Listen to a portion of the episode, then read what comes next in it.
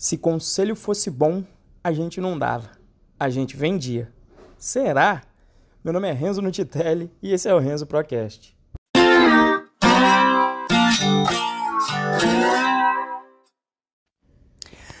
Bom, primeiro eu quero dividir aqui com você a motivação de eu estar gravando este assunto aqui deste podcast, né, sobre conselhos que acontece é que, por conta do curso Python Pro, cujo valor é levar a pessoa para o mercado de trabalho de TI, o que acontece é que muitos alunos acabam me mandando muitos e-mails e mensagens pedindo conselhos sobre, sobre a carreira. Né? E aí isso me fez pensar um, um pouquinho sobre o assunto. Tá? Então, os assuntos que eu vou abordar aqui nesse podcast serão dois, na realidade é o que eu chamo de sistema de tomada de decisão, onde eu vou compartilhar o meu com você e onde que dentro desse sistema de tomada de decisão, onde que entra o conselho, que é o assunto desse podcast, por isso que eu coloquei lá o ditado popular, né, muito claro, se conselho fosse bom a gente não dava, a gente vendia, né? Bom, primeiro de tudo, é, eu enxergo a vida como um grande ciclo que pode ser maior ou menor e ter determinados graus de importância, eu divido a vida em, em ciclos de tomada de decisão. Tá? E, e aí eu, eu pego até, obviamente, você pode pegar a sua vida, você pode parar agora e pensar aí nos grandes ciclos que já aconteceram de tomada de decisão na sua vida. Eu listei aqui alguns dos meus, que inclusive eu já dividi alguns deles, alguns desses processos aqui nos episódios anteriores. Então, os que eu lembro assim que são os grandes e mais importantes. Então, o processo quando eu estava, digamos, saindo de casa, né, ali nos meus na minha adolescência ali entre os 15 e os 17 anos, decidindo o que eu queria fazer. Então, eu tinha um sonho de ser o jogador de futebol, mas também se apresentou a opção de virar militar indo para o colégio naval. Então, esse foi um, um dos primeiros grandes ciclos de decisão que eu lembro aí na minha vida. Depois do naval, eu lembro do ciclo de decisão sobre fazer faculdade ou não e qual fazer. Foi outro grande ciclo. Depois eu me formei militar no ITA e eu tive um outro processo de decisão, esse bem complexo, inclusive, que foi onde eu comecei a colocar o meu sistema de tomada de decisão em prática. Foi quando eu virei militar, só que aí eu, eu pensei que eu queria atuar no mercado também e existia uma incompatibilidade entre essas duas visões de vida e aí eu tive que avaliar aí os termos de cada uma. E agora eu estou no final de um outro grande processo em que eu já tomei a decisão que é o, o trabalhar na carreira, né? Eu estou ainda como diretor da Prices, mas eu já anunciei a minha saída da empresa e aí eu vou me dedicar exclusivamente ao curso. Né? Mas como é, que, como é que eu tomo aí essa, as, as decisões na minha vida? Qual que é o meu sistema de tomada de decisão? Na realidade, é um sistema que não fui eu que inventei, que eu sempre ouvi, de vez em eu achava que era balela, mas toda vez que eu coloquei em prática, ele funcionou muito bem. É basicamente você fazer uma matriz, onde você vai ter, por exemplo, aqui na, nas colunas, você vai ter os seus o que eu chamo de plano de ação. Quais são as escolhas que você pode, pode fazer? E eu vou tomar o, o, esse caso aqui que eu acabei de compartilhar. Né? Então, eu tinha basicamente dois planos de ação aí bem definidos. Então, um seria eu continuar atuando no mercado como diretor de tecnologia e tocando o Python Pro part-time como eu já vinha fazendo, e a outra opção seria aí me dedicar completamente ao curso. Eu chamei lá essas duas, esses dois planos de ação, um de Python Pro, que tem a ver com o curso, e o outro de Prices, porque é a empresa na qual eu me encontro no momento. Tá? E aí, para cada um, para cada um desses planos de ação, eu listo e eu coloco em colunas os fatores que vão ser positivos ou negativos, e de forma que eu compare, dentre esses dois planos de ação, como que cada, cada um é melhor nesse fator. Eu tenho um sistema de comparação. Então eu vou exemplificar aqui. Por exemplo, o fator risco. Nesses dois planos de ação. O risco de eu ir completamente para o Python Pro é que eu vou diminuir primeiramente, o meu faturamento total, porque aí eu não vou contar mais com o com, com meu faturamento da forma com que eu atuo no mercado, então eu vou diminuir este faturamento. E vou depender apenas do Python Pro. Então, em termos de risco, e aí eu coloco aqui realmente números para isso ficar quantitativo, eu coloquei que, eh, e aí onde quanto maior o número, melhor. Né? Essa, essa é a ideia. Então eu coloquei aqui que o risco para a price seria um 10 e eu indo para o Python Pro, um 2. Tá? E em geral, depois eu brinco com esses números, eu coloco numa planilha no Excel para a conta sair automático. Ou seja, de repente, ficar, sair para Python Pro é cinco vezes mais arriscados, é mais arriscado do que eu continuar na Price e fazer o Python Pro por é, e fazer o Python Pro no meu tempo livre. Aí. Né? E depois eu posso colocar, obviamente, você coloca vários fatores, né? Quanto mais, melhor. E aí eu tenho também um fator escala, ou seja, a chance de eu escalar meu faturamento me dedicando ao Python Pro completamente, completamente e estando na Price. Isso eu coloquei um valor de 10 para o Python Pro e de 1 para a Price. Significa que tem 10 vezes mais chance de eu escalar o meu faturamento me dedicando exclusivamente ao curso do que me dedicando somente a prices. Bom, a minha análise ela tinha mais fatores, mas eu vou deixar assim simplificado. Tá?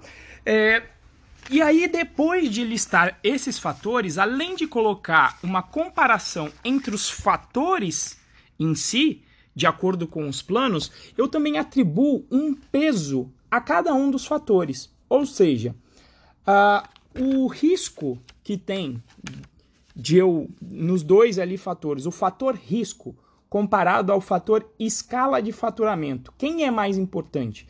Então, por exemplo, eu poderia colocar aqui um peso de 2 para a escala e 1 um para o risco. Por exemplo, se eu sou uma pessoa mais agressiva e, e, e para mim tomar riscos calculados não é tão significante, eu dou um peso maior para a escala, que seria um, um fator mais relevante para mim. Né? Por outro lado, se eu sou uma pessoa avessa a risco, eu poderia colocar aqui um peso de 5 para risco e 1 para escala. E a ideia é que eu simplesmente faça uma média ponderada simples, então, desses fatores, para eu chegar num número e ter uma ideia de qual plano de ação seria maior de acordo com todos esses pesos que eu dei. Tanto a comparação de um plano de ação em cada um dos fatores, quanto comparando cada fator entre si através do peso da minha média ponderada. Tá? Então, esse processo parece que. E, você, você fala, pô, mas você está tentando metrificar sim. Eu estou tentando metrificar, porque avaliar um, um sistema multivariado e com várias variáveis de cabeça, a tendência é que você pegue o fator que é mais relevante para você e só considere ele.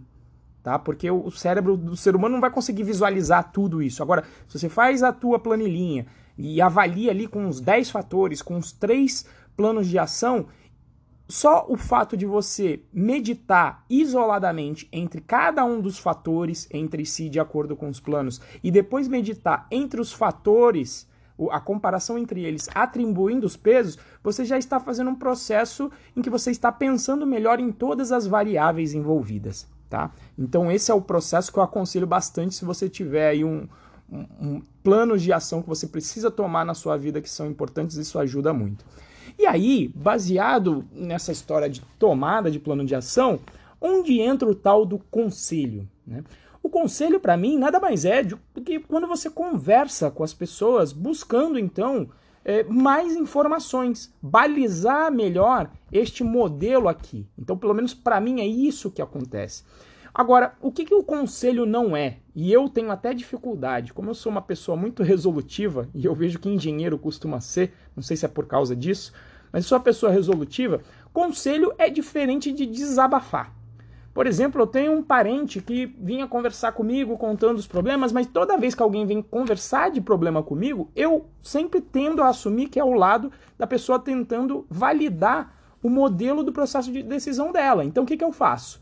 Eu tento dar aqueles pitacos, né? Vou dar mais uma opção de plano de ação, vou sugerir, é, vou sugerir um novo fator, vou sugerir novos pesos baseados nos meus valores só para exemplificar. Então eu sempre vou por essa linha. Mas tem gente que. E aí, esse parente meu, ele queria, na verdade, só desabafar, né? Tem esse, esse intuito, tem conversa que você não quer resolução. Você só quer que a outra pessoa ouça para você dividir aquele peso, né? E, e às vezes, quando eu identificava isso, inclusive com, com esse meu familiar, eu falava: olha, é, é, é, é para resolver ou é para desabafar?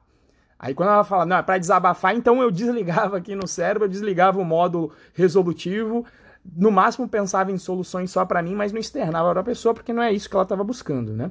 E a outra coisa que, para mim, é onde aí o, o, o, ditado popular se encaixa, do se conselho fosse bom, a gente não dava, a gente vendia.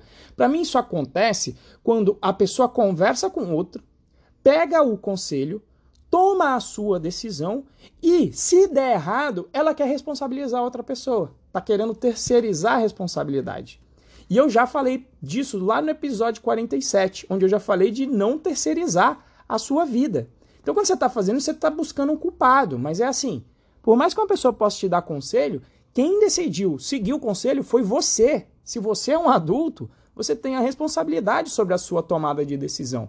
Então, por mais que você use como insumo a opinião e conselho de outras pessoas, a decisão final é sempre sua. E toda vez que eu vou conversar com um aluno meu, eu deixo isso muito claro, porque apesar de para mim isso hoje em dia ser óbvio, eu tô cansado de ver gente que quer fugir para terceirizar a responsabilidade. Então, eu converso e às vezes já logo no início eu falo, olha, tenha noção que eu vou te dar insights, mas a, o processo de decisão cabe a você, não a mim, tá? Então, qual que é o objetivo para mim de um conselho? Então vamos lá, para listar e ficar claro aqui, ó, três itens. Um, para você descobrir com a conversa com quem está te aconselhando novos planos de ação que você não tinha pensado. Para você descobrir na conversa novos fatores que você não tinha pensado. E também, às vezes, até para você definir e redefinir melhor os pesos de comparação entre os riscos em si e entre os fatores. Né? Entre os fatores e entre os pesos que você dá para os fatores de acordo com o modelo que eu, que eu falei. Para mim é para isso que serve é, conselho. E aí eu vou trazer aqui um caso real de um aluno que eu não vou, não vou mencionar o nome porque eu não pedi para ele é, para mencionar o nome dele, mas a história é nossa e ninguém vai saber, obviamente, porque a história, a história aqui é, é um pouco genérica. Né? Então um aluno veio conversar comigo essa semana sobre o caso dele, em que ele, ele quer atuar na área de TI, por isso que ele está lá dentro do, do curso Python Pro. Então, o sonho dele é atuar com a área de TI, mas ele ainda não está atuando. E ele conseguiu uma vaga de trainee numa grande empresa e, e super estável, só que tem um porém. É, eu, eu chamei esta vaga de trainee, a empresa tem uma cultura de trabalho de hard work bravo do tipo chegar antes da hora e fazer hora extra depois. Né? Então, é, esse é o, o contexto. Eu, eu, chamei esse plano de ação aqui, né, o, o, primeiro, que ele falou: olha, e aí por conta disso eu tô chegando mais cedo, tô saindo mais tarde, eu não consigo estudar, porque, putz, aí eu chego em casa, eu pego lá no trabalho 8 da manhã, vou sair 9 da noite do trabalho, e aí não tem muito tempo para eu estudar. Então fica complicado para eu estudar. Eu estudo ali uma, duas horas por dia no máximo, que é o que eu consigo. E também para eu me candidatar às vagas de TI fica mais complicado, porque eu tenho meu dia todo trabalhando lá, lá no training. Né? Então, e aí eu perguntei, não, mas como que é o esquema? Ele falou, olha, é o esquema de 44 horas semanais no papel, né? Então, seguindo aí o CLT, são 44 horas semanais. Então, basicamente trabalha de tra trabalharia, esse seria o contrato, 8 horas por dia de segunda a sexta, mais 4 do sábado, mas por conta da cultura da empresa de chegar mais cedo, sair mais tarde, esse tempo se estende em muito, vai para 11, 12 horas. Isso que ele falou que ainda que ainda ele é exceção. Tem gente que fica trabalhando até de madrugada, né? E aí ele me apresentou então os dois planos de ação dele. O primeiro foi é, continuar do jeito que está, que eu, eu, eu chamei esse plano de ação aqui de treininho enrolado. Tá? O treininho rolado, que é trabalhando bastante, fazendo, chegando antes, saindo tarde. E aí, a outra opção ele falou: olha, eu já tenho, que eu também perguntei, falei, como é que tá a reserva? Ele já até falou, porque a gente conversa muito sobre isso no curso, como é que tá a reserva de grana, né? Ele falou: não, eu tenho uma reserva de seis meses, eu consigo ficar seis meses parado. Então, meu outro plano de ação possível seria eu sair, eu abandonar o trainee e me dedicar completamente ao curso. Né? Então, eu fiz uma avaliação aqui que na hora eu não fiz com ele porque foi um papo mais foi um papo mais informal, mas eu vou mandar esse podcast aqui depois para ele, vou falar, dá uma olhada nisso aqui. Né? E aí eu fiz aqui a matrizinha simples, só com dois elementos também. Um fator, primeiro é o risco, né?